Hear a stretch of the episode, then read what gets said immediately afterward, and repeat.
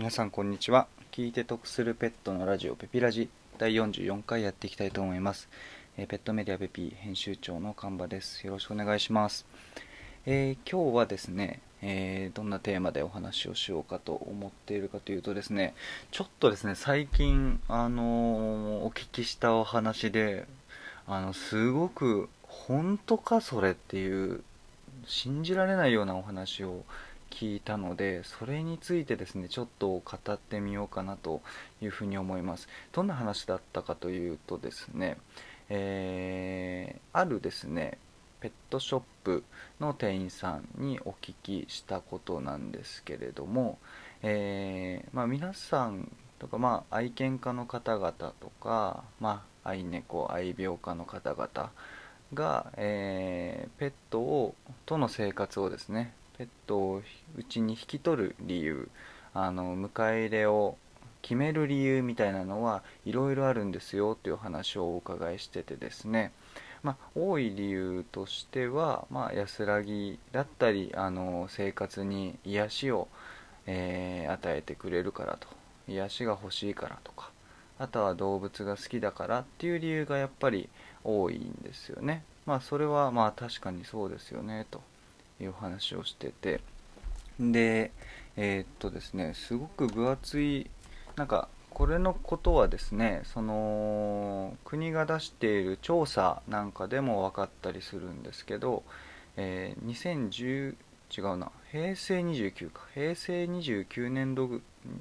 9年度に出されている、えーこれは東京都の福祉保健局というところがですね出している調査によるとですねすごく分厚い東京都における犬及び猫の飼育実態調査の概要というすごく分厚い資料があるんですけどここにですね、えーなぜペットとの生活を始めたんですかという質問に対する答えがありましてやっぱり多いのは、え今言った2つですね、えーペットが潤いや安らぎを与えてくれるからというのが全体の27%ぐらい。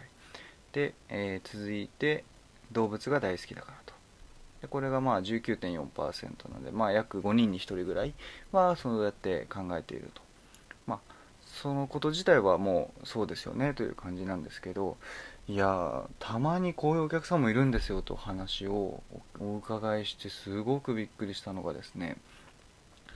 あの彼氏彼女のプレゼントとしてペットを選ぶっていう方がいらっしゃるらしいんですよ。でこれは本当に衝撃でしてそのいわゆるですね恋人の、まあ、誕生日だったり、えー恋人の記念日にですねそのペットをプレゼントとして検討して、まあ、実際に引き取ってでプレゼントとしてサプライズとしてですねワンちゃんを渡したり猫ちゃんを渡すっていう方が一定数いらっしゃるんですって。でこれはですねあの昨日もちょっとお話ししたんですけどもあの前提としてペットはやっぱり家族の一員である。で、えーものではなく生き物であると。いうことを考えた上でこのもんこの今のプレゼントとして買うという行動を考えるとこれやっちゃいけないんじゃないかなと思うんですよね。そのまあよく僕が考える時に、えー例えるのがですね、えー養子の子供。えー養子の子供を、えー家族に引き取る時のことを考えていただけると分かると思うんですけどじゃあですね僕がまあまああと聞いているこのラジオを聞いている方々がですね自分が養子の子供だったとして、えーまあ、引き取ってくれる迎え入れてくれるご家族たちが、まあ、いくつか、まあ、何人かですね、えー見られて、まあ、面談なんかもするんですかね。っていう中でそのプレゼントとしてこの子いいわよねって選んでるご家族のところに行きたいですかね？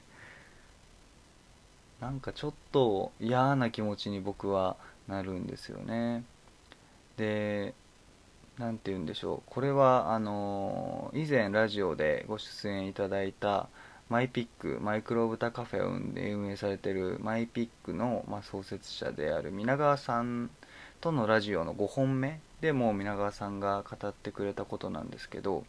やっぱりペットは動物ですし生き物なので、まあ、最低でも10年ないしは15年16年っていうふうに、まあ、生きるわけですよね。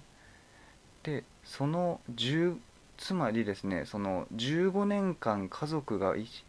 まあ、1人増えるというのが、えー、ペットと生活するっていうことの上で、まあ、必須の条件になるわけですね。なので、えー、今いる家族とプラスしてもう1人の家族を15年分養う覚悟だったりとか、えー、そのために必要なお金とか、えー、生活環境っていうのはこれはですね整える義務があるというふうに思うんですね。なのでそのプレゼントで選ぶっていう感覚が全く僕は分からなくてですねそれってもう言ってしまえば誕生日にサプライズで買う指輪とかネックレスと同じようにペットを捉えているということになっちゃいますよねなので養子の子供をネックレス感覚で選んでいるという言い方もできちゃうと思うんですね。でこれはですねそのペットと生活をし始める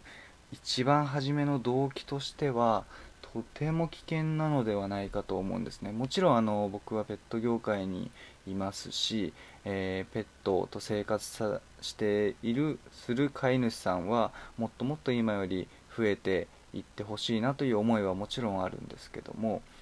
同時にですねその飼育放棄みたいな問題だとか、まあ、飼育放棄は、えー、そのまま殺処分につながっちゃったりもするんですけどという問題にもやっぱり向き合真剣に向き合うべきだと思っているのでとなるとですねそのその場の突発的な感情だったりとか、まあ、プレゼント感覚で、えー、家族を増やすという選択選択をしてしまう、えー、ペットを引き取ろうっていうふうに決めてしまうことはすごく危険だなというふうに思っています、まあ、今回のコロナの一件でですねペットの、えー、あのペットを引き取ったご家族さんが増えたっていうお話も、まあ、事実としてあるんですけども同時にですね飼育放棄が増えてしまったっていうお話もニュースとかで見たし実際の現場の方にもお伺いしているところなんですね。なのでこの飼育放棄という問題をいかに減らしながらペットが幸せな家族の選択肢だったりとか、えー、ペットがいるご家庭を増やすっていうところを考えていかなきゃいけなくてという意味ではですねその突発的な感情で、えー、ペットとの生活を選ぶっていうのはこれはやめやめる方向にしていかなきゃいけないなとちょっと改めてですね、えー、思ったんですね。えー、2個前のラジオで、えー、話させていただいた僕がやってる、まあ、ペピーという、えー、ペットメディアのビジョンですね、えちぐはぐをなくすで知りたいが見つかると、えというビジョンをつけてるんですけどまさにこの、えちぐはぐをなくすの一つの大きなテーマは突発的な感情で飼育を決めてしまうという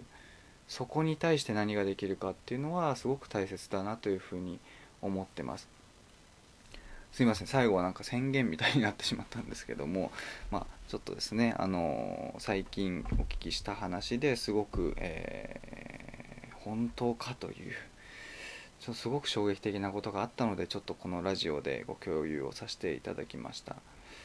はいこんな感じでですね毎日8時から、えー、ペットに関するお役立ち情報だったりとか、えー、最新のニュースとか最近の、えー、最近僕が耳にしたことなんかをまあ僕たちの視点ですねちぐはぐをなくすという視点から、えー、お話ししておりますのでぜひですね面白かった方はフォローして、まああの配信をお待ちいただけるととても嬉しいです。